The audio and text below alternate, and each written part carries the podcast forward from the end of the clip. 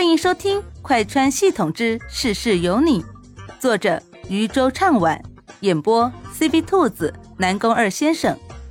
记得订阅哦。第四集又要作妖了。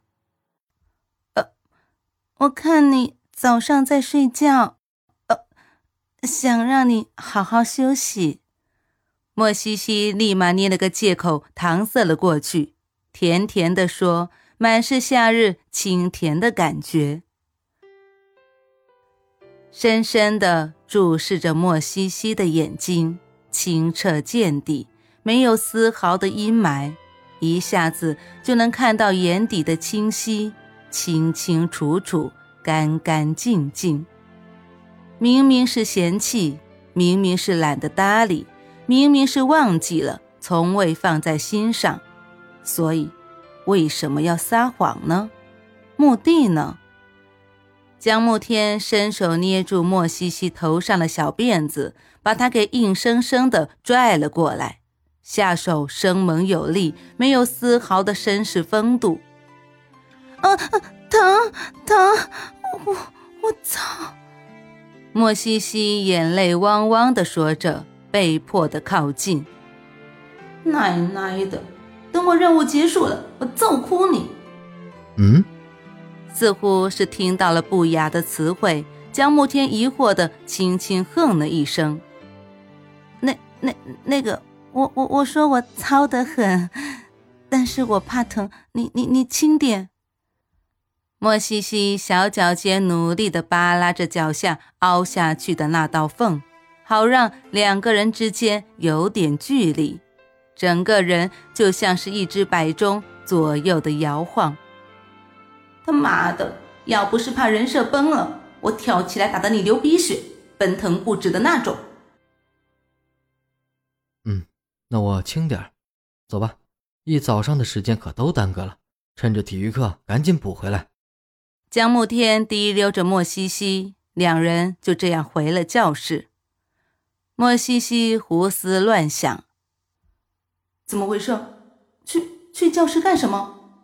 找一个没人的地方揍我吗？嗯，不是吧，我什么都没有做啊！立马怂了的莫西西小声的哭喊着，呐喊着自己身上不公平的遭遇，也曾在拖走的路上试图招手向老师求救，却被视若无物。小九探出头来。哎，你忍忍，说不好这就是任务点呢。小九看了看自己接收到的信息，默默的左滑，迅速的把消息删除。前一秒，方正的显示屏上清楚的显示着一句话：“南三重生，人设变化未定。”无奈被提溜着的莫西西，只能勉强的跟着江慕天走回了空无一人的教室。打也打不过，还能怎么着？回到教室后，两人坐到了一起，中间只有短短三十几公分的距离。哼，你弄得我好疼，我要生气了。莫西西哑着嗓子，不甘的小声嘟囔着。雾蒙蒙的看着江暮天，眼底一层淡淡的水汽，疼的。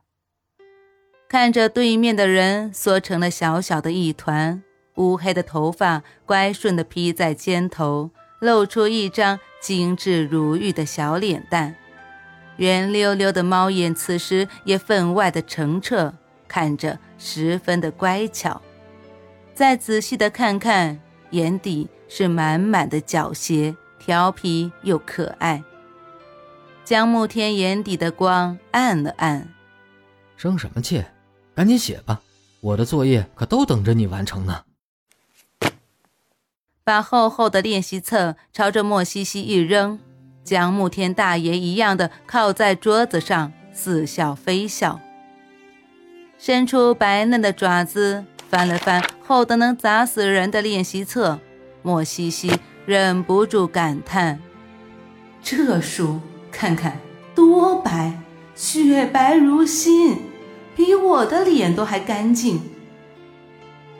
不好吧？我的责任是督促你学习。那个，你写，我教。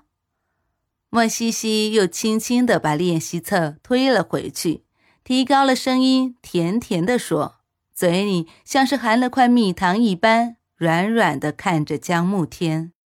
不行，你说你要负责的，快点，上完体育课，老师就要收作业了。江慕天不耐烦的说着，眼底带着一丝探究。真想看看真实的样子是什么，明明装的软软甜甜的。眼底的火星子可是暴露了一切，或者这么费心思的和自己搭上线，到底是想做什么呢？猩红的舌尖舔了舔干燥的嘴唇，莫西西已经控制不住身上的洪荒之力，差点就伸手把练习册摔到江慕天巴掌大帅气的脸上了。形象啊，人设啊，不行你就撒娇。男三吃这一套，就是重生了，不知道口味变了没？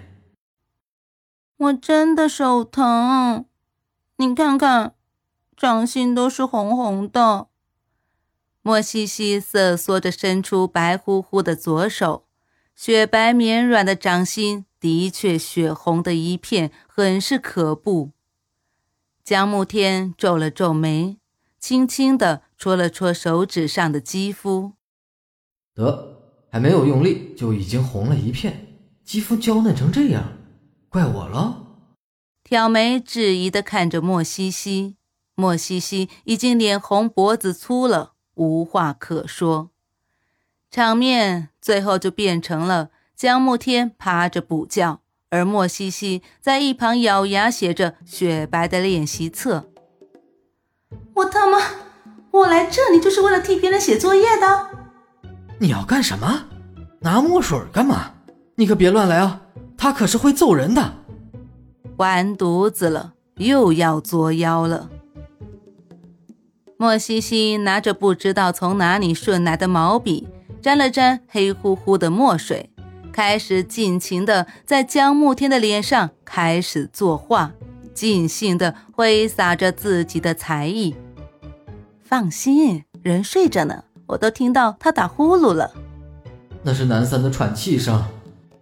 假装睡觉中的江慕天很快就感觉到了不对劲，细细的感觉一下，脸上凉凉的，一片一片的。难道莫西西在吻自己？